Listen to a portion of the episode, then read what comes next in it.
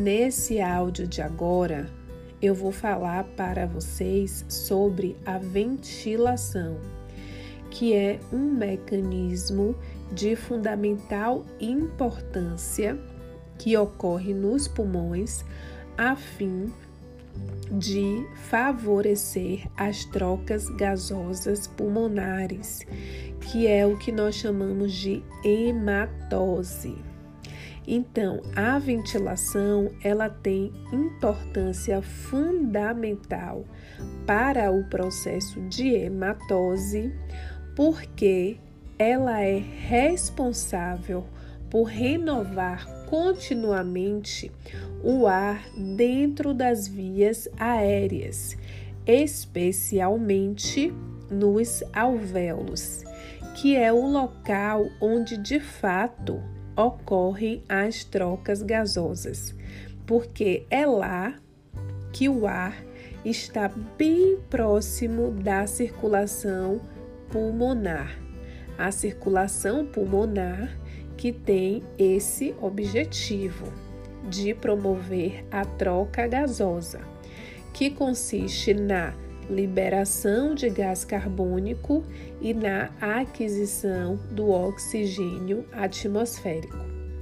A ventilação alveolar é um dos fatores determinantes das concentrações de oxigênio e de dióxido de carbono dentro dos alvéolos, com função de projetar o oxigênio para dentro do corpo e de receber o gás carbônico proveniente da circulação sanguínea. E para que essa troca aconteça, é necessário também que haja a perfusão, que consiste na quantidade de sangue, ou seja, no fluxo sanguíneo que passa por dentro de capilares que revestem esses alvéolos.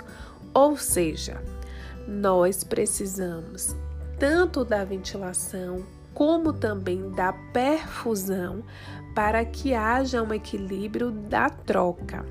Se houver apenas a ventilação, não haverá troca. Se houver apenas perfusão, também não haverá troca.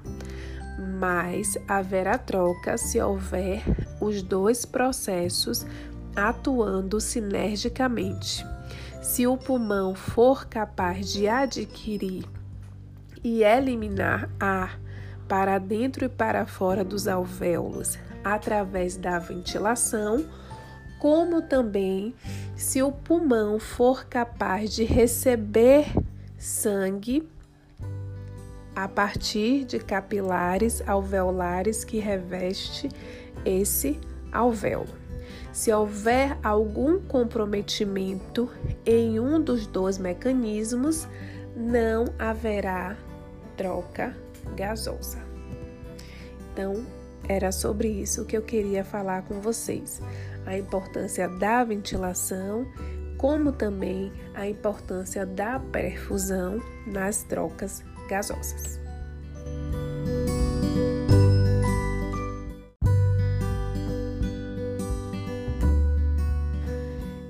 Então, pessoal, por que será que na porção apical do pulmão há uma menor ventilação do que na base do pulmão.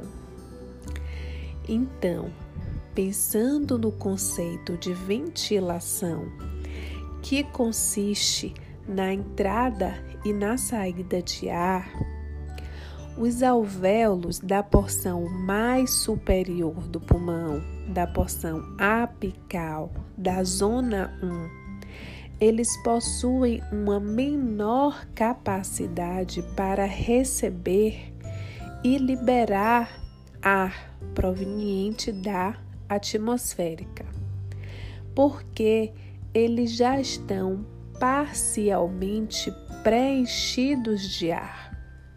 Então, se essas estruturas, se esses alvéolos, eles já possuem uma determinada quantidade de ar em seu interior, isso significa que a quantidade de ar que ele vai receber é menor do que se ele estivesse com menor quantidade de ar em seu interior.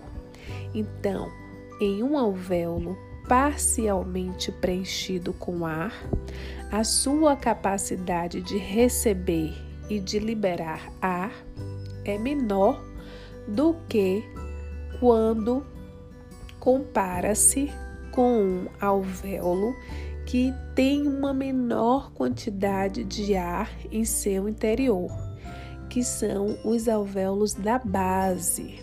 Então, na base do pulmão, nós temos alvéolos que possuem menor quantidade de ar dentro deles em um estado de repouso.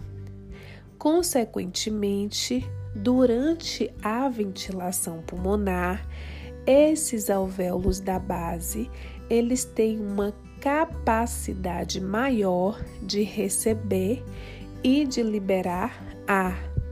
Então é por isso que a ventilação dos alvéolos da base, ela é maior do que a ventilação dos alvéolos localizados no ápice do pulmão, uma vez que esses alvéolos da base, eles recebem e liberam um volume maior de ar do que os alvéolos do ápice.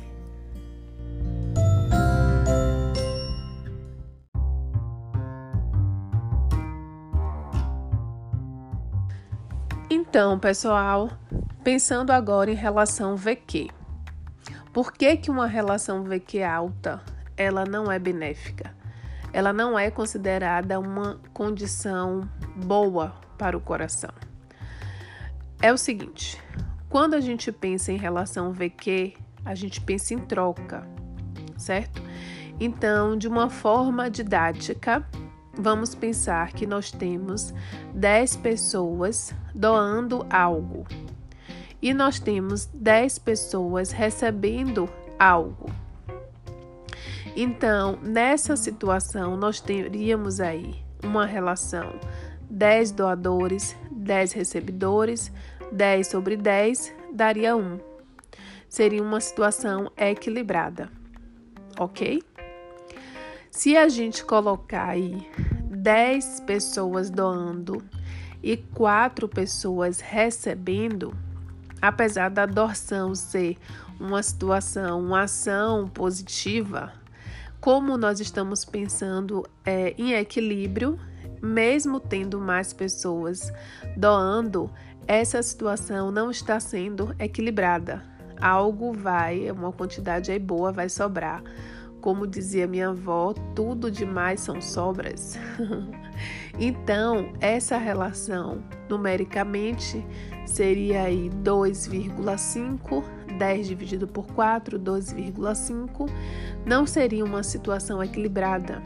Então, pensando em pulmão, se nós formos é, colocar essa situação aplicada à fisiologia do pulmão, se houver uma maior ventilação do que perfusão, nessa situação haveria um problema na perfusão, uma redução na quantidade de capilares é, do fluxo sanguíneo dentro do capilar. Então, nessa situação, mesmo uma relação VQ sendo alta, é, traduzindo numericamente em 10 de ventilação sobre 4 de perfusão, não seria uma situação benéfica, equilibrada, saudável, embora os números eles pareçam bons por conta de uma relação ventilação-perfusão alta, quando os valores bons dessa relação eles são em torno de 1, entre 0,8 e 1.